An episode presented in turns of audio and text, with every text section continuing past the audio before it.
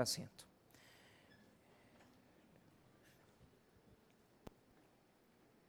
Muy bien, vamos a hablar de la belleza del Señor. Ese es el título del mensaje, la belleza del Señor. Esto es algo muy trascendental porque cuando usted estudia eh, la historia de la iglesia, usted se encuentra en la tradición a, la, a la iglesia tradicional. Y es que, le voy a dar un ejemplo, el libro de Cantares habla de una relación de unos esposos y se le adjudica al rey Salomón. Entonces, cuando, cuando Salomón escribe ese libro, uno puede entender que se lo escribe a, a, su esposa. Claro que el problema de Salomón es que tuvo muchas esposas. Entonces, ahí está el primer problema del por qué ese libro eh, de Cantares le ha dado tanto trabajo al estudio de la teología. Entonces, por un buen tiempo, Cantares no fue tomado como un libro inspirado. Estaba prohibida su lectura en la cultura judía porque era un libro demasiado erótico. Pero un poquito antes del nacimiento de Jesucristo ya, digamos, Cantares, porque Cantares nos habla del proceso de unos enamorados, de cómo ellos se casan, tienen una, una noche nupcial, tienen intimidad. Y entonces los antiguos judíos dijeron de, del esposo con la esposa, no es que era Salomón con su pareja, sino que era Dios con su pueblo. Entonces, eh, eh, hay una relación de Dios en el Antiguo Testamento donde Él se real, realmente el libro de cantares, ¿verdad? Entonces, pero a lo largo del Antiguo Testamento, usted va encontrando una cantidad de textos que hablan del matrimonio de Dios con su pueblo. Uno de ellos es el famoso libro de Oseas, el profeta. En el libro, de, en el libro del profeta Oseas se le manda al profeta a casarse con una mujer adúltera, porque Dios se considera casado con una adúltera, que es su pueblo, por su idolatría. Y en la enseñanza del libro, lo que nos muestra es que al final, así como Dios ha perdonado la idolatría del pueblo y le ha dado un nuevo matrimonio, así también nosotros podemos vernos reflejados en el libro de Oseas como un pueblo infiel. Entonces, la relación esposo, esposa infiel aparece muchas veces. ¿Cuál es el deseo de Dios?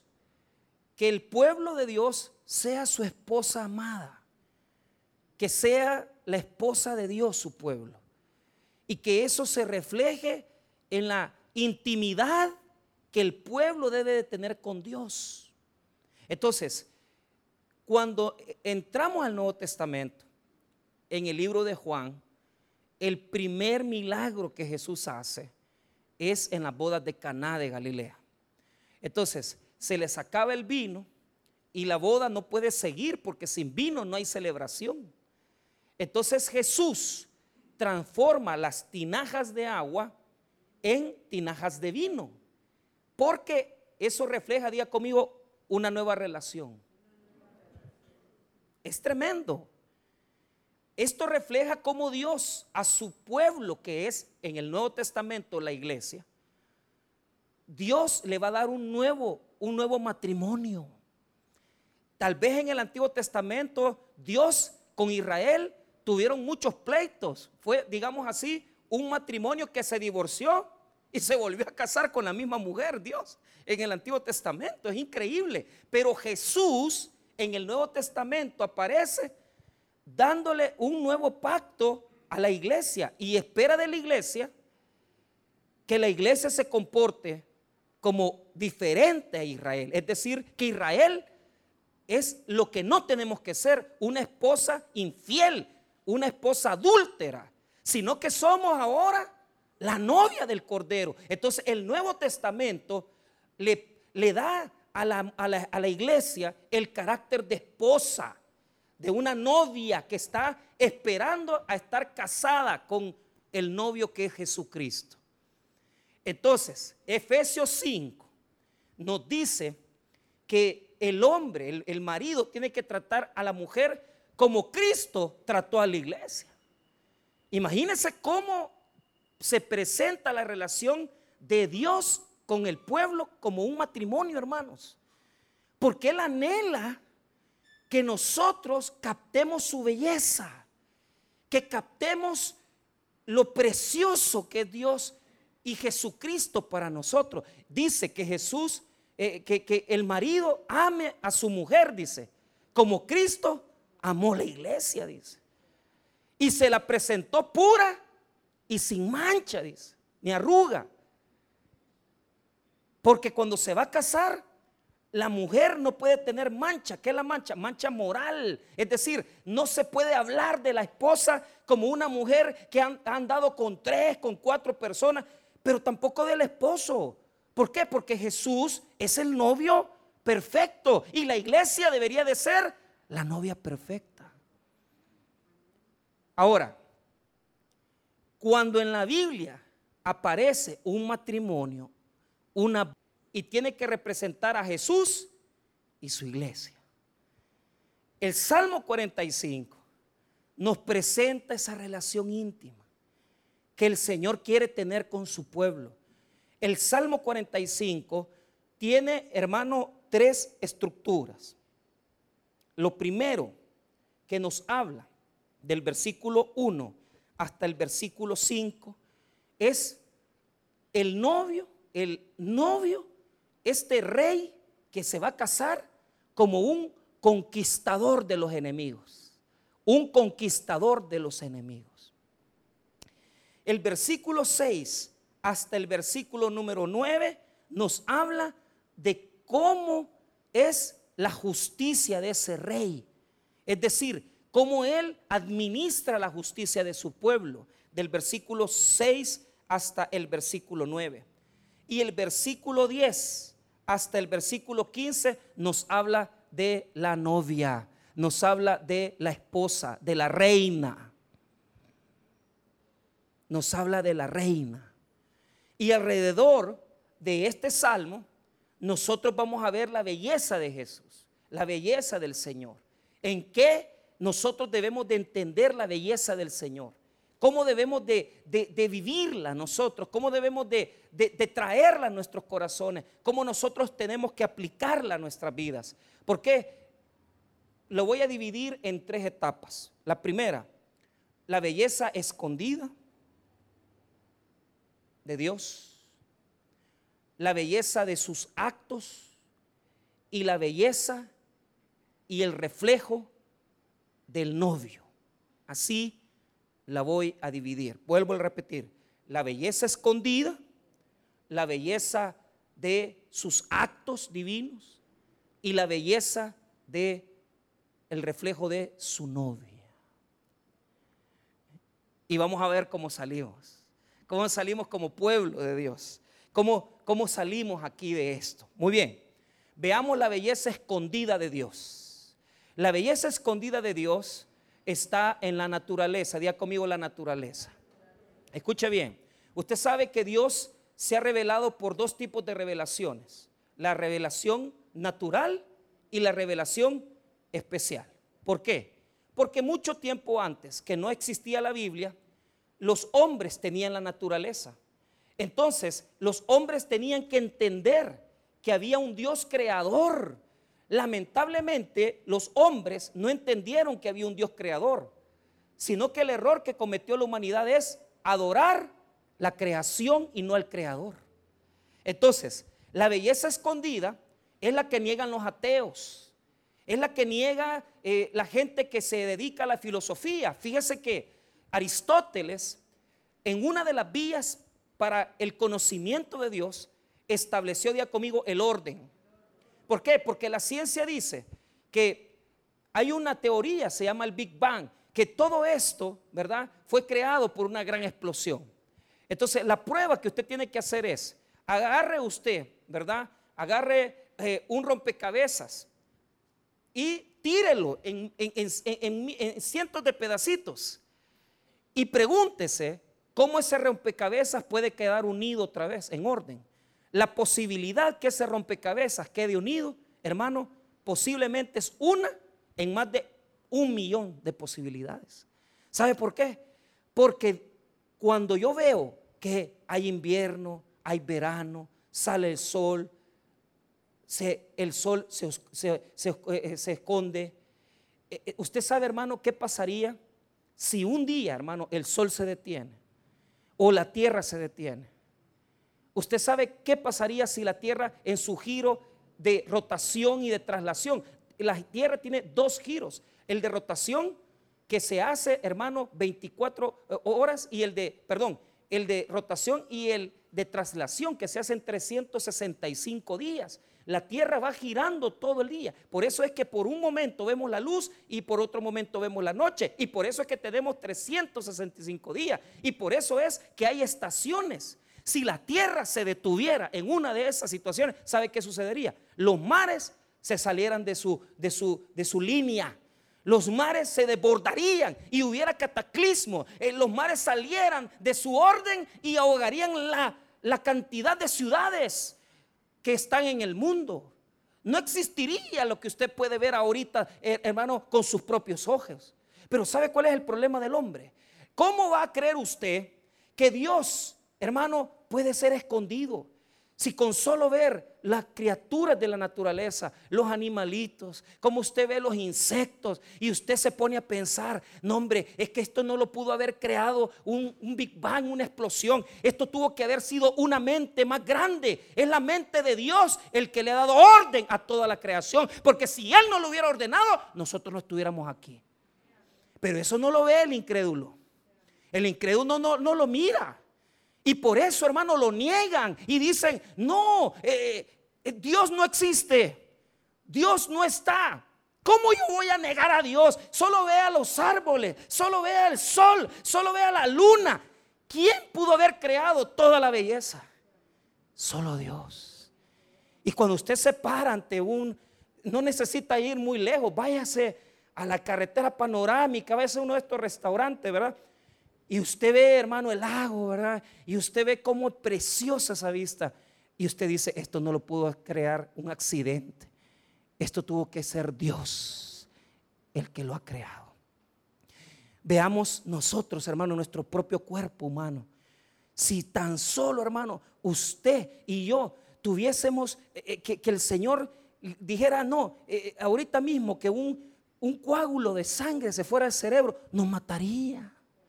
Si nos falta la respiración, nos morimos.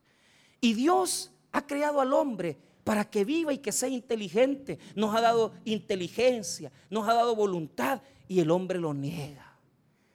Entonces, la Biblia, desde siglos antes, ya hablaba de la belleza de Dios en la creación. Basta con que usted se levante una mañana, ve el amanecer. A mí me gusta venir yo, no sé por qué esas son costumbres de bolo, de bolo, que a uno le, han quedado, porque el, primero de enero, fíjese que con mis amigos, cuando yo tenía 22 años, 23, las mañas que teníamos era ir de goma el primero de enero a Punta Roca a ver el amanecer, el sol, usted. Imagínense qué bolos andábamos. O sea, y, cuando ya veíamos el amanecer, ya nos dormíamos en el suelo y ya amanecíamos como a las 11. ¿va? Entonces, y la gran goma, porque la, onda era ir, ir tomado, ver el amanecer y decir gracias por este primer día del año. Pero, y entonces, a mí me gusta el domingo, venirme tempranito, me vengo a las 4 y ya estoy en, mi oficina y lo primero que veo es el resplandor del amanecer y yo digo, Dios, eres bueno, eres bueno, así como amanece hoy, así como amanece todos los días, así amanece en la vida del hombre porque cada día son sus misericordias, hermano. Por eso no podemos negar la existencia de Dios. Pero ¿sabe qué?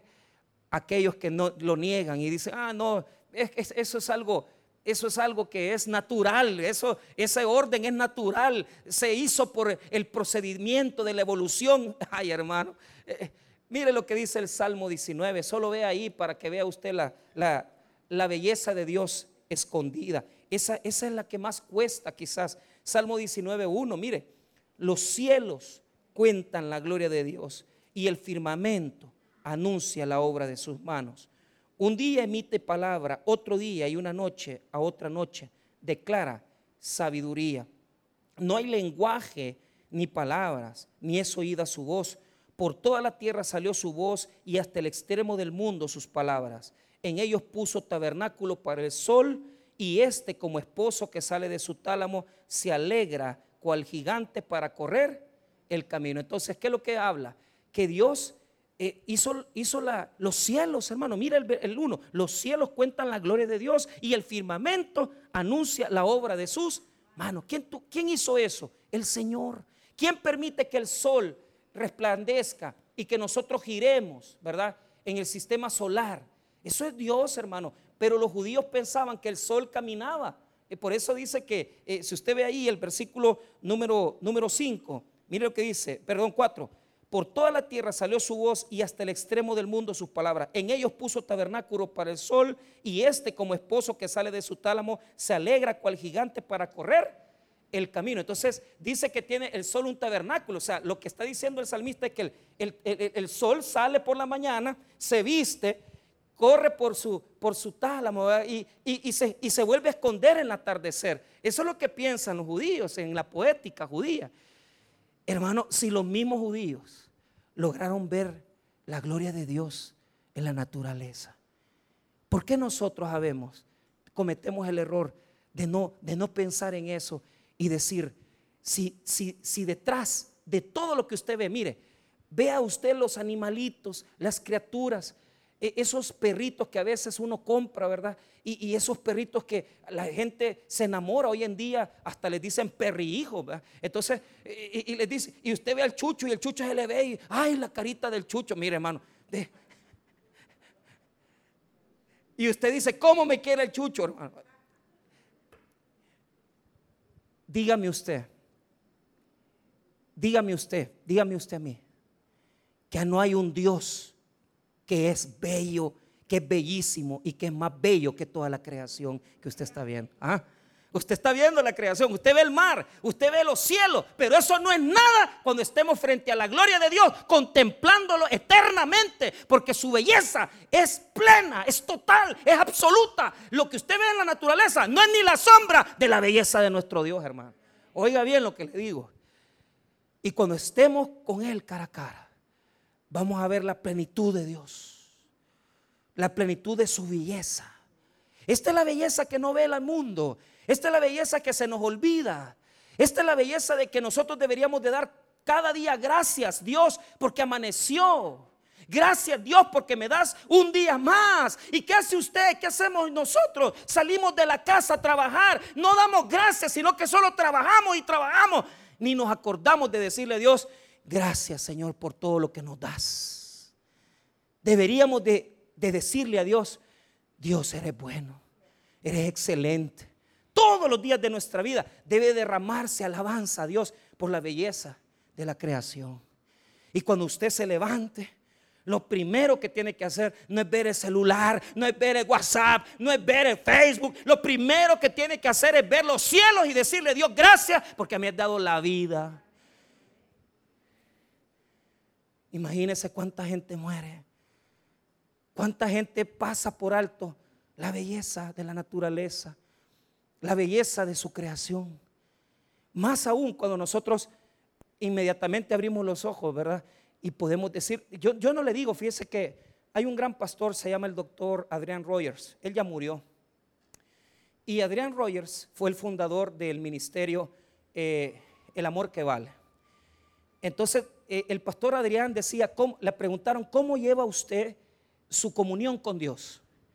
Entonces dice Adrián, pastor Adrián, antes de morir, lo primero que hago, dice, me levanto por la mañana y doy, una, doy gracias a Dios pero, pero no hago una oración grande.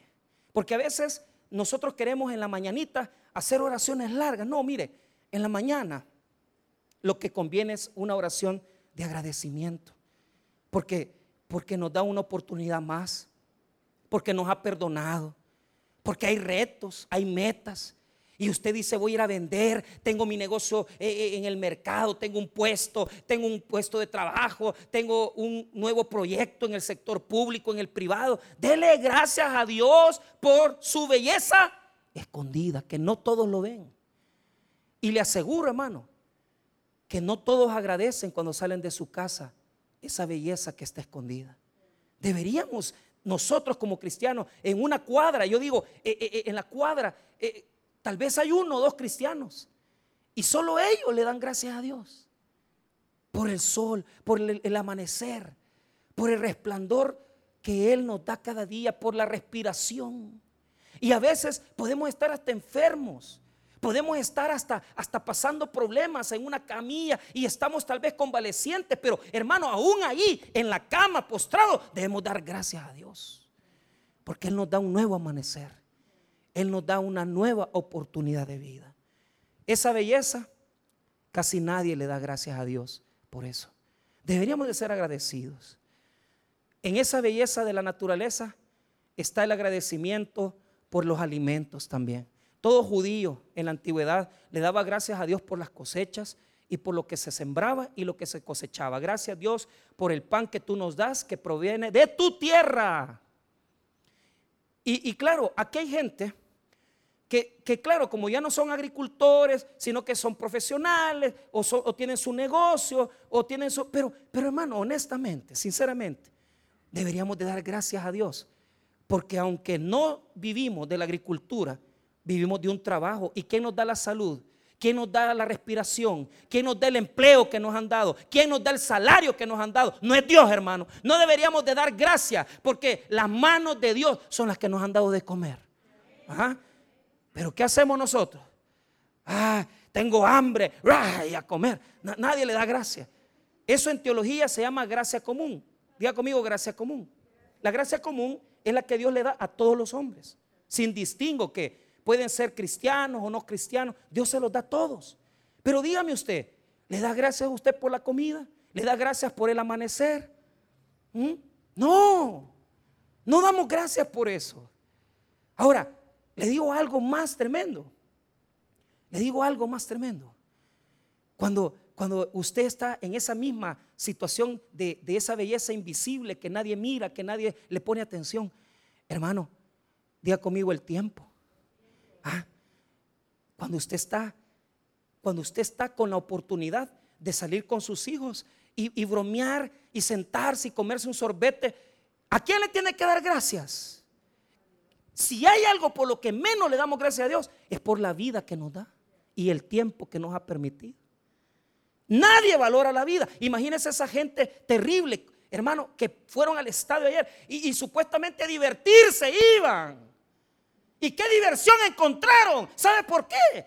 Porque hay una razón, hermano. El hombre debe entender que no hay nada afuera que lo divierta, que no hay nada afuera que lo alegre, porque nuestra alegría es darle gracias a Dios por la vida que nos da. Si esa gente, si nosotros como hombres y mujeres nos llenáramos de la alegría de Dios, nos llenáramos del gozo de Dios, fuéramos gente menos infeliz. Porque en esta iglesia hay tanta gente que vive triste, deprimida. Y usted le pregunta a los jóvenes, ¿y qué tenemos? Ay, es que me dejó la fulana, me dejó la Juana, me dejó aquí. Dale gracias a Dios, papá.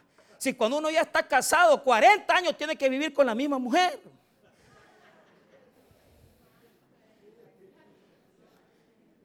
Dele un aplauso a Dios, hombre. Dele gracias por su esposo, por su esposa. Dele gracias. Que Dios ha tenido misericordia de darle una buena tarántula, perdón, una buena suegra. Que le cuida a los hijos para que usted salga a vacilar a Plaza Mundo, al cine. O sea, la belleza invisible de Dios es la que nadie agradece.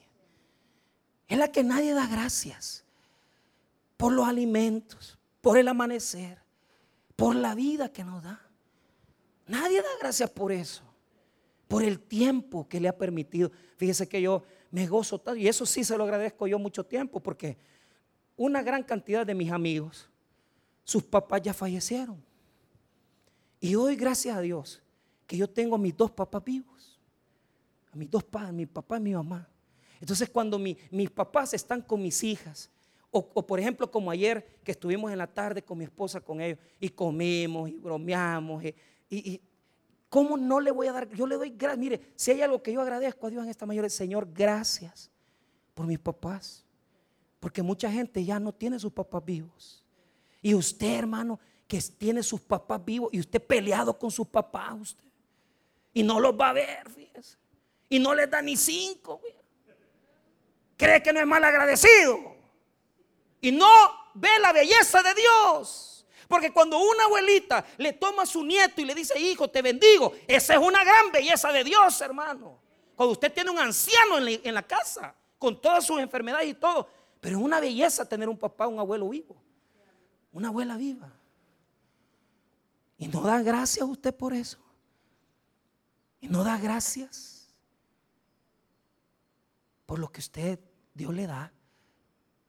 Mire cómo es de invisible esa belleza, que nadie la nota, que solo la ve pasar, que solo la ve llevarse. Y usted, usted y yo deberíamos de ser agradecidos con Dios. Decir gracias Dios por tu belleza. Entonces cuando usted vea, cuando usted tenga tiempo con sus hijos y comparta, esa es la belleza de Dios. Que Dios le está dando algo precioso, un tesoro que usted y yo no valoramos. Cuando usted tenga tiempo con sus padres, ese es un tesoro precioso, una belleza de Dios. Por eso usted dice, Señor, qué bello eres. ¿Por qué le decimos qué bello eres? ¿Porque le vemos su rostro? No, porque vemos sus acciones en nuestra vida. Y nos bendice y nos da tanta belleza, hermanos, que uno dice, qué bello es mi Señor.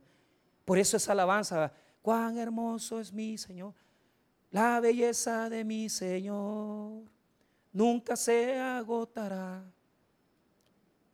O sea, que no es ver el rostro, es ver sus actos. Usted tiene sus abuelos vivos, platique con ellos, comparta con ellos, porque un día ya no los va a tener. Y si usted los tiene vivos, es una belleza de Dios. Es una belleza de Dios. Amén, hermanos. Ahora, veamos esto. Veamos ahora la belleza de nuestro Dios en sus acciones para nosotros. O sea, vimos la belleza invisible, las cosas que nadie agradece, las cosas que nadie nota, las que nadie ve. Ahora veamos el 45, Salmo 45. Ahí está el, el matrimonio. Los dos se están casando, el rey y la reina. Entonces, esto es lo que Dios quisiera de su pueblo, hermanos. Que nosotros valoráramos esta belleza, pero no la valoramos. Se lo digo de todo corazón. Yo me puse, este salmo yo lo leí en un devocional hace dos semanas. Yo digo, este salmo está bonito para predicarlo. ¿Y, cómo le voy a poner al sermón? Le dije yo al Señor. Ponerle la hermosura del Señor. Pero yo le puse la belleza porque es menos poético. Pero si usted lo nota, veamos las acciones de nuestro rey. ¿Cómo debemos de, de decirle, eres bello? ¿Cómo decir que Dios es bello, es hermoso con nosotros? Veamos primero es una belleza indescriptible. Diga conmigo, indescriptible. Es decir, usted no puede, hermano, si, yo le digo a usted, escriba las bendiciones de Dios en un papel, solo las que Dios le ha dado en esta semana, no le alcanzaría el papel. Así debería de ser nuestro agradecimiento. Es decir, tenemos tantas cosas que no le damos gracias a Dios. No le damos gracias. Deberíamos de darle gracias. Escríbalas. Como, eh, eh, el, el, salmista. Mire lo que dice el verso 1. Rebosa mi corazón, palabra buena, dirijo al rey mi canto. Mi lengua es pluma de escribiente muy ligero. Mire, lo que dice el salmista es que su corazón rebosa de una gran alegría y que aunque copia y copia, dice, no termino porque tengo tantas cosas que agradecerle a Dios que no sé qué más agradecer. ¿Sí o no, hermano? Mire, seamos honestos, aunque usted esté un poco quebrantado de salud, ¿cuántas cosas no le tiene que dar gracias? Hoy en la mañana digo, fíjese que eh, se me vino, yo le digo, Señor, oré por varias gente en la mañana, oré por, por, personas que casi no oro por ellas. Casi, casi no oro por ellas. Gracias porque, porque me, me recordás, me recordás a estas personas. Pero, pero por eso, porque me han bendecido, nos han bendecido, ¿verdad? Nos han bendecido grandemente. Entonces uno, uno tiene que saber apuntar y agradecer por lo que Dios le da. Ahora, veamos el verso 2. Mire, esa es la belleza, la belleza de Jesús. ¿Cómo es la belleza de Jesús?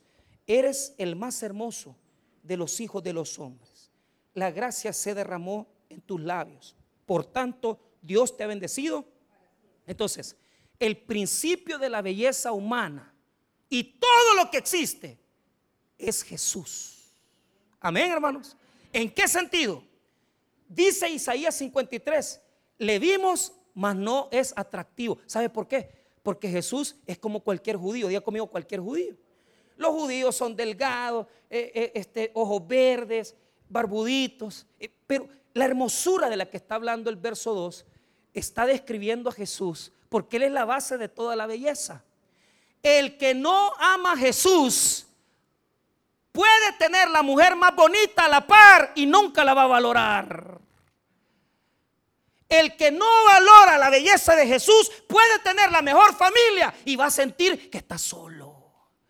Porque uno no encuentra la belleza de Dios hasta que encuentra a Cristo. Por eso es que muchos de ustedes cuando eran inconversos destruyeron sus matrimonios. Porque no valoraban nada. Querían una mujer bonita, querían otra más. Tres, cuatro, siete mujeres. Y después hasta los varones les gustaron.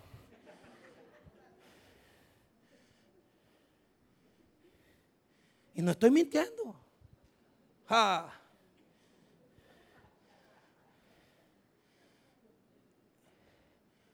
Una mujer que no conoce a Jesús no puede valorar la belleza de su, de su esposo. Es que mi esposo es horrible, pastor, pero tiene pisto.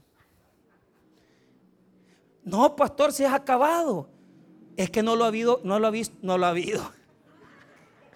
No lo ha visto por dentro. Ah. Esa es la belleza de Jesús. Él es el más hermoso de los hijos de los hombres. No porque Jesús fuera bonito físicamente, amén.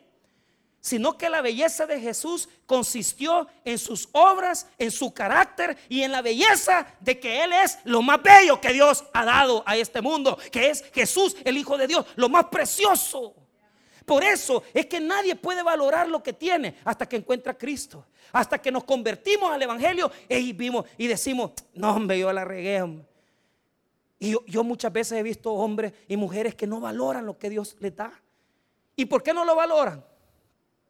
Porque no conocen a Jesús. Pero un hombre que conoce a Jesús, una mujer que conoce a Jesús, debe valorar su esposo, debe valorar sus hijos. ¿Por qué? Si ya conoces a Cristo, ya tenés lo más bello. Ya no hay nada más. Ya no hay nada más. Entonces de repente puede ocasionarse una situación de adulterio, infidelidad. Pero usted, usted no ve la tentación. Usted la ve, sabe que va a caer, pero usted ve primero a Jesús. Y usted piensa dos veces lo que va a perder antes de meterse con esa mujer. ¿Quién lo detuvo? La belleza de Jesús. La belleza de Jesús. Señor, me ha dado tanto. Me has dado mis hijos, me has dado mis hijas, me has dado mi, trabajo. Eh, claro, el que no conoce a Cristo, que el que está aquí y no conoce a Jesús, no sabe lo que yo estoy hablando. No conoce el valor de las cosas. Y puede tener lo mejor, hasta el mejor carro puede tener, y nunca lo va a valorar ni lo va a saciar. Porque solo Jesús llena el vacío. Solo Jesús. Entonces yo te digo, amigo o amiga que estás aquí, que no conoces a Cristo, conoce a Cristo para que conozcas lo bello de la vida hasta que yo no conocí a Jesús, no conocí lo más bello del mundo. Los mejores tiempos, la mejor de mi época, las mejores de mi, eh, tiempos de mi vida son con Cristo, hermano. Él es la base de la belleza. ¿Qué es lo más bello que Dios nos ha dado? Jesús. Por eso dice el versículo, eres el más hermoso de los hijos de los hombres. Y mire, la gracia se derramó en tus labios. Por tanto, Dios te ha bendecido. Siempre Jesús va a ser lo más bello. ¿Qué es lo más bello en este mundo? ¿Qué es lo más bello en este mundo? ¿Qué le dijo Pedro? Porque dice que la gracia se derramó ¿dónde? En sus labios. Es decir, no es una belleza física, es una belleza espiritual. Y lo que él habló con sus labios, ¿qué le dijo Pedro? A los que andan buscando, ¿verdad? que, creen que allá afuera van a ser felices, que creen que con, los negocios van a ser felices. ¿Qué le dijo Pedro a Jesús? ¿a dónde iremos si solo tú tienes palabras de vida eterna? ¿Ah? ¿Quién es el único que nos ha dado palabras de vida eterna? Jesús. Y mire, por eso estamos aquí. Estamos en esta tarde buscando el rostro del Señor, no porque nos dé algo, no para que nos regale, no para que nos dé pisto. Estamos aquí porque ya nos dimos cuenta que allá afuera no hay nada, porque solo Cristo tiene palabras de vida eterna, hermano. Solo Él, solo Él. Él tiene la plenitud de la llenura, Él tiene la plenitud de la alegría, Él tiene la plenitud de la felicidad. Solo Jesús tiene la plenitud de la belleza de Dios. Él ha sido el reflejo de la gloria de Dios eterno, muriendo por nosotros en la cruz del Calvario. ¿Qué más belleza? ¿Qué más acto sublime? ¿Qué más acto de amor más grande tú quieres ver que ver al Hijo de Dios muerto en una cruz? Por eso Jesús es lo más bello. Por eso Jesús es lo más precioso que Dios tiene. Y el que reconoce a Jesús, reconoce la belleza del mundo. Reconoce la belleza que Él nos ha dado. Usted puede tener la casita más pequeña, la más chiquita. Y usted sentirse más feliz que el que vive en una mansión. Porque no es la casa, es Jesús. No es las personas, es Jesús lo que te ayuda a valorar lo que Él te ha dado. Veamos entonces ahora la belleza de los actos de Dios. Lo primero que Él hace es defendernos de nuestros enemigos. Porque Él vino como conquistador. Pero la, la, guerra de Jesús no es la guerra de nosotros. No es la guerra de armas, sino que es la guerra por su pueblo. Dios nos defiende. Diga conmigo, Dios nos defiende. Todos los días Dios le pone un cerco de protección que usted no mira. Diga conmigo, no miramos. Le quita ladrones le quitan malos varones, malas varonas. ¿Sabe que los cercos que Dios le puso a Job eran? Lo había cercado, había cercado, óigame bien, primero lo cercó a él en su salud, segundo, sus bienes, tercero, su familia. Los tres cercos de protección son los bienes de un hombre, la familia de un hombre y la salud del hombre. Y Dios está ahí cuidando a su pueblo para que no le pase nada. Y uno a veces no da gracias. Y no, y no dice qué bello es Jesús que nos ha permitido ir. Fíjese que en los tiempos de las pandillas y todo, yo agradecía mucho por esa protección. Entonces, ¿cómo demuestra Dios su belleza protegiéndonos? A través de dos cosas, la espada y el arco. Recuerde que este es un salmo escrito hace 500, eh, hace 500 años antes de Cristo. Es decir, hace más de 2500 años. Vea lo que dice el versículo número 3. Ciñe tu espada sobre el muslo, oh valiente, con tu gloria y con tu majestad. En tu gloria sé prosperado. Cabalga sobre la palabra de verdad, de humildad y de justicia. Y tu diestra te enseñará cosas terribles. Tus sajetas agudas, con que caerán pueblos debajo de ti, penetrarán en el corazón de los enemigos del rey. ¿Por qué bello Dios? Diga conmigo, porque nos protege. La espada y el arco. Mire cómo vence la maldad el Señor. ¿A través de qué? De la humildad y de la justicia que Él pone. Ahí está el versículo 4. En tu gloria sé prosperado. Cabalga sobre la palabra de verdad, de humildad y de justicia. Entonces, ¿cómo nos defiende Dios? No permite que nosotros nos toque, ¿verdad? Y nos destruya los malos. La maldad siempre está en el mundo. Pero no le parece a usted, fíjese que todos los amigos que ellos fueron al estadio ayer, que son mis amigos cristianos, no les pasó nada a usted. Y viera que no son buenos cristianos. Ahí andaban echando, ahí a echarse el partido. Y no les pasó nada. ¿Por qué no nos pasa nada? ¿Por qué, madrecita, usted pudo criar a sus hijos si usted no tiene un, esposo, un apoyo como esposo? ¿Por qué usted, esposo, sale todos los días a trabajar, no lo asaltan, nunca le han puesto la pistola, usted va en su carro y usted camina en cojute como que Juan por su casa? ¿Ah? ¿Sabe por qué? No es porque usted es bonito, no es porque usted es bueno, sino que porque la espada y el arco del Dios poderoso nos protege. Dele gracias a Dios por su belleza. Dios, eres bello, eres bello, porque no nos desamparas. Porque aún cuando he pasado por problemas y dificultades, he sentido tu presencia conmigo y tu justicia y tu verdad están conmigo. Aún en las pruebas y aún en el dolor, cuando nos ha tocado derramar lágrimas, yo he sentido al que cabalga por mí, al lado mío, mi Dios, mi Rey eterno, que no me dejas jamás. Siempre has estado a mi lado. Eres un conquistador de corazones. Eres un conquistador de enemigos. Y no permites que tus hijos padezcan. Podemos pasar hasta el más duro dolor. Pero ese rey está de nuestro lado. Dele gracias a Dios por la protección que le ha dado. Ahora, veamos. No nos va a quedar tiempo. Vea lo que dice el verso 6. Ahí está el gobierno del Dios poderoso. El gobierno del Dios poderoso. Tiene un trono y tiene un cetro. Mira lo que dice el 6. Tu trono, Dios, es eterno y para siempre. Cetro de justicia es el cetro de tu reino. Has amado la justicia y aborrecido la maldad.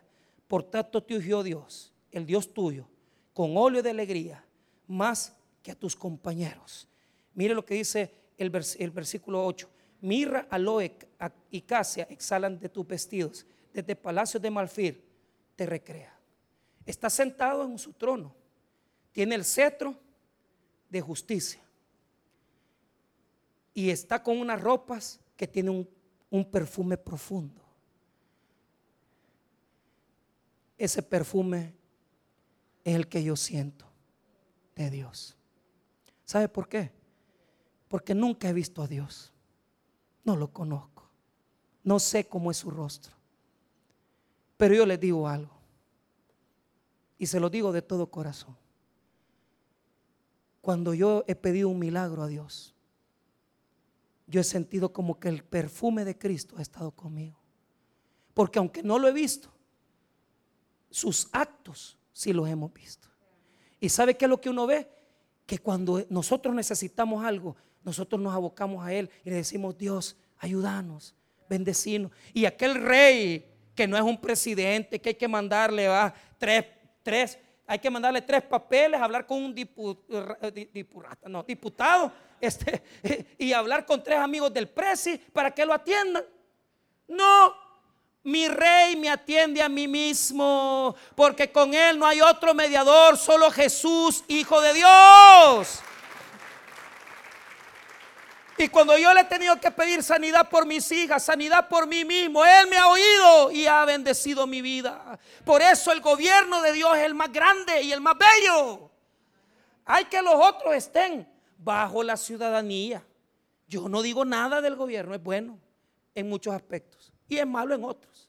Porque ningún rey humano va a alcanzar al rey divino. Pero el error de los hombres es que le andan pidiendo favores a los reyes humanos y a los amigos de la política y a los amigos de aquel y a los amigos de allá. Yo soy chero de fulano. A mí no me importa de quién sos amigo. Yo soy amigo de Jesús. Y a mí nadie me va a quitar mi alegría y nadie me va a quitar mi confianza. Porque la confianza más grande que yo tengo es que cuando yo tengo una tribulación y una necesidad, yo corro ante el Rey de Reyes y Él me oye, Él me escucha y Él me atiende y me bendice y se nota que me bendice. La gente dice, mira Michael, ¿y vos cómo es que has logrado? Yo no he logrado nada, es mi rey. No soy yo. Pero ¿sabe qué? Lo amo. Amo la belleza de mi rey. Amo la belleza de mi Señor. Amo la belleza de su protección y amo la belleza de su trono. Y para cerrar, veamos la reina. Diga conmigo la reina. Diga conmigo, yo soy la reina. Ah. Los hombres no, por favor. Ay, yo soy la reina. Unos con mucho gusto lo van a decir. Pero, pero ¿sabe cuál es el problema? Diga conmigo, somos el reflejo del más bello de todos. Mire cómo está vestida la, reina. Eh, dice que está a la diestra del rey. Pero mire qué bonito. El salmo le dedica la mayor extensión a la belleza del rey. Y a la reina la tiene por allá. ¿Sabe por qué? Porque la belleza de la reina es la belleza del rey. Nosotros somos bellos, somos preciosos como iglesia, no porque nosotros somos, es porque Cristo nos ha comprado con su sangre. Entonces, no se crea usted la gran cosa, no se crea que usted es usted es el que manda. No crea que usted es el poderoso. El que es poderoso es el que le ha dado su belleza. Nuestro esposo es Jesús. Y reflejamos la belleza de Dios. Ahora vea cómo se ve en el verso 9. Dice que está a la par, a la par, a la diestra del rey, escondidita. Mire, hijas de rey, están entre tus ilustres. Está la reina a tu diestra con oro de Ofir. Entonces, ella se ve bonita. Pero es que la belleza de la iglesia es hacer bello a Jesús. ¿Cómo hacemos bello a Jesús? Diga conmigo con nuestros vestidos. Jesús tiene que verlo a usted y tiene que agradarse de su belleza. Así como nosotros exaltamos la belleza del rey, el rey tiene que exaltar la belleza de sus hijos. Si usted no es bello para Dios, usted no es bello para nadie.